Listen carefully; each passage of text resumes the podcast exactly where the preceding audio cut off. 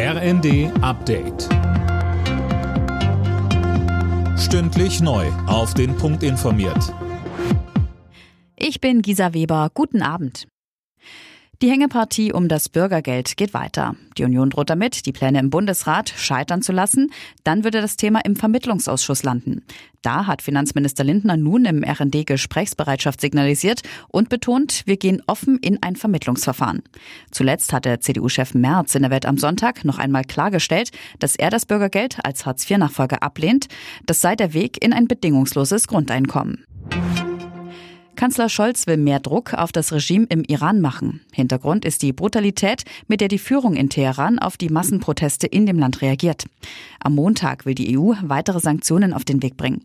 Scholz sagte in seinem Videopodcast. Wir wollen den Druck auf die Revolutionsgarden und die politische Führung weiter erhöhen. Wir unterstützen das Sammeln von Beweismaterial, damit die Täter zur Rechenschaft gezogen werden. Ich kann der Führung in Teheran nur sagen, was sind Sie für eine Regierung, die auf die eigenen Bürgerinnen und Bürger schießt? Wer so handelt, muss mit unserem Widerstand rechnen. Vor allem ärmere Länder leiden besonders stark unter den Folgen des Klimawandels. Für sie hat Bundesentwicklungsministerin Schulze jetzt mehr Unterstützung gefordert. Philipp Nützig hat die Einzelheiten. Es müssen sich mehr Staaten am geplanten Schutzschirm beteiligen, sagte Schulze der Süddeutschen Zeitung.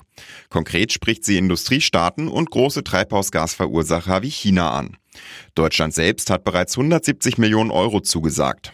Heute reist Schulze selbst zur Weltklimakonferenz nach Ägypten. Dort will sie den Schutzschirm an den Start bringen.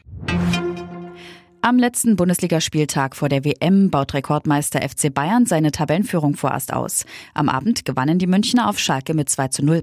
Die weiteren Ergebnisse Bremen-Leipzig 1 zu 2, Hertha-Köln 2 zu 0, Leverkusen-Stuttgart 2 zu 0, Augsburg-Bochum 0 zu 1 und Hoffenheim-Wolfsburg 1 zu 2. Alle Nachrichten auf rnd.de